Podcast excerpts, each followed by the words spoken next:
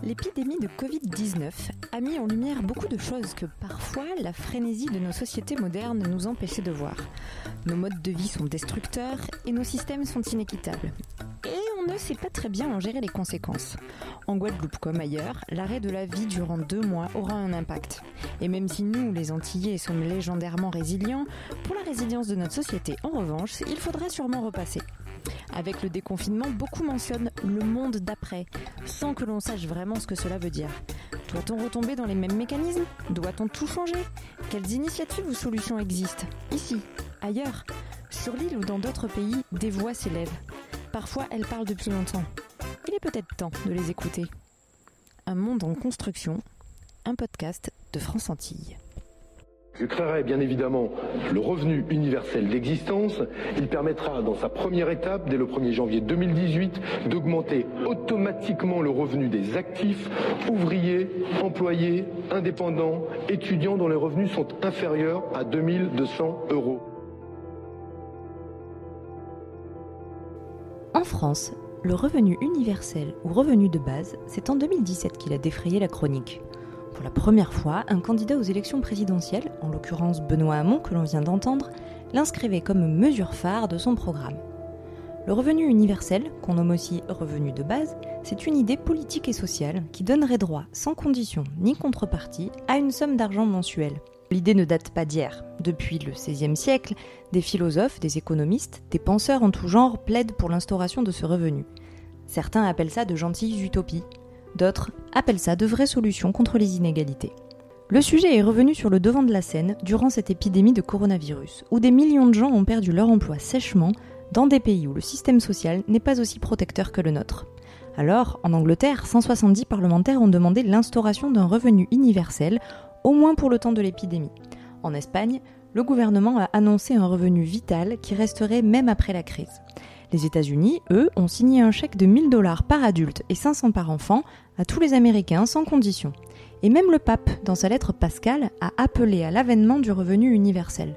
Enfin, en France, 19 présidentes de départements ont appelé à l'instaurer et les tribunes dans les médias à ce sujet se multiplient. Mais alors le revenu universel, qu'est-ce que ça changerait? Pour le savoir, j'ai interrogé Virginie Deleu, qui milite au mouvement français pour un revenu de base. Imaginons à partir de demain, tous les mois, tu reçois suffisamment pour vivre. Voilà, ça tombe sur ton compte, il n'y a rien à faire, c'est à ton nom, c'est individuel. Euh, quand je dis il n'y a rien à faire, c'est-à-dire que tu travailles ou tu travailles pas, euh, tu es marié, tu pas marié, euh, voilà, n'importe. C'est sur ton compte et c'est jusqu'à la mort. Donc tu sais que voilà, tu, tu, peux regarder ton avenir proche ou lointain, tu auras toujours ce matelas de sécurité. Juste parce que tu existes, tu as droit à ça et ça se discute pas. La, question du coup, c'est à partir de là, ben, qu'est-ce que ça changerait pour toi? Cette question-là, je l'ai posée à des milliers de personnes. Globalement, la plupart des gens disent, ben, en fait, ça change rien. Pose la question, du coup, ça devient vraiment un choix et, avec cette liberté-là, ils disent, ben non, finalement, euh, mon boulot, il m'apporte quelque chose. Ça peut être de l'utilité, ça peut être des liens, ça peut être euh, euh, bah, l'épanouissement parce qu'on apprend des choses. Il y a plein de raisons qu'on finit par oublier derrière le, fait d'avoir un salaire. Donc là, il y a à peu près 60% des gens qui répondent ça. Il y a entre 30 et 38% euh, des gens qui disent ben, j'ai rien contre le fait d'avoir un emploi, mais j'aimerais bien changer les conditions de travail.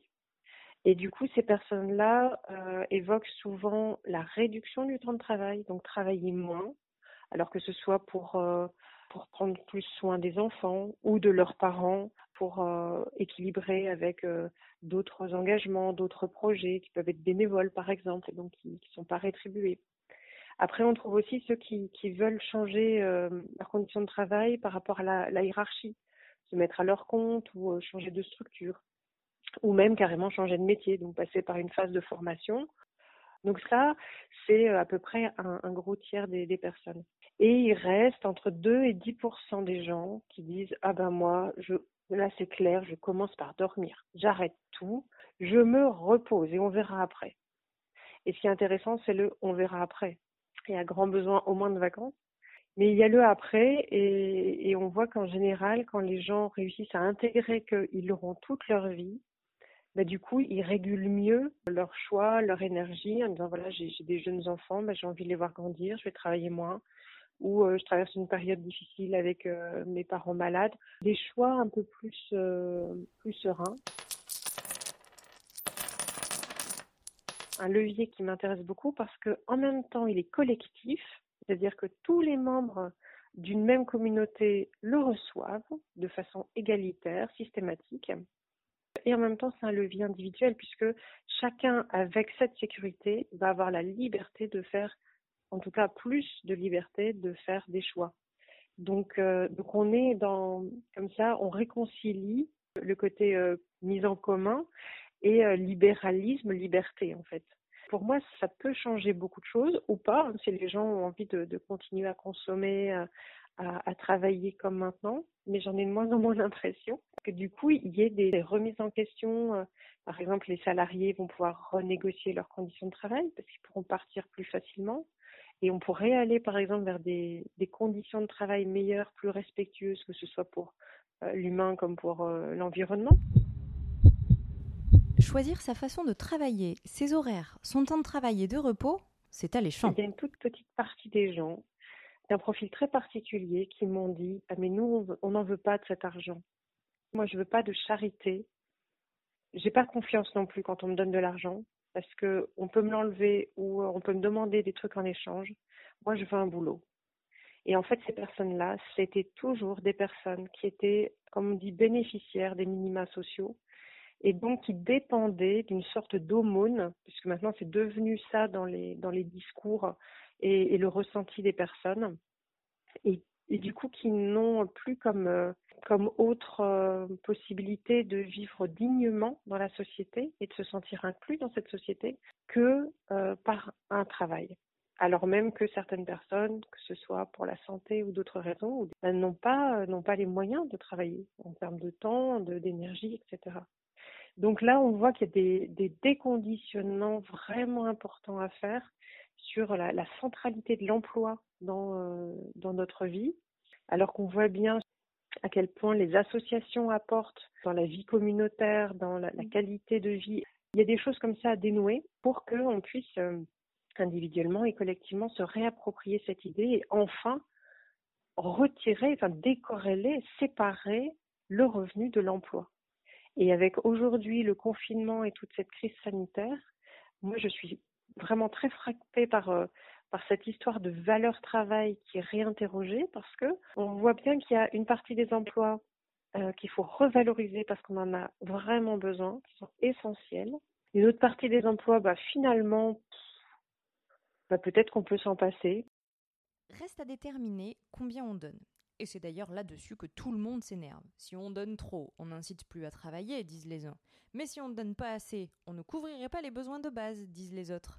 Et puis, au final, qui va payer? Alors on pourrait utiliser les impôts, les taxes sur la consommation, les cotisations sociales. Un peu comme pour nos aides sociales en vigueur finalement, que le revenu de base viendrait remplacer. Si des dizaines d'options existent, le consensus sur la méthode n'est pourtant pas complètement atteint. Reste que bon nombre d'expérimentations peuvent servir de modèle pour des dirigeants qui se lanceraient dans l'aventure. Un certain nombre qui ont été réalisés partout dans le monde et qu'on a recensés, on voit qu'il y a un impact sur, euh, alors sur la santé. Il y a beaucoup moins de stress, de d'accidents euh, professionnels, de maladies professionnelles, de, de violences, qu'elles soient conjugales ou de délinquance. Donc euh, on y gagne en termes d'avancée dans les études, puisque les enfants peuvent aussi faire des études qui leur correspondent mieux et s'y épanouir mieux aussi. La grande pauvreté disparaît, ou quasi, et on a euh, tout le corrélaire de ça rebooste l'économie parce qu'il y a plus d'argent qui circule dans l'économie réelle et non pas dans les, dans les niches financières. On voit une explosion dans certains cas de l'auto-entrepreneuriat parce que les gens ne sont pas obligés d'attendre qu'il y ait un patron qui surgisse et qui euh, leur donne du travail suffisamment pour vivre. Euh, ils peuvent eux-mêmes dire bah tiens je sais faire ça, je vais le proposer et puis on voit si ça marche ou pas. Et si ça marche pas, c'est pas grave.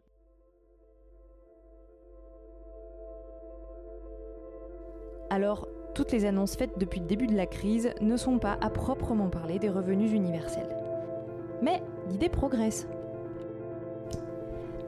Si le revenu universel était instauré, cela demanderait sûrement de réinterroger notre rapport au travail, au fait de mériter ou non un salaire par exemple. Depuis que nous sommes enfants, on nous dit qu'il faut bien travailler pour avoir un bon emploi. Mais il reste une question.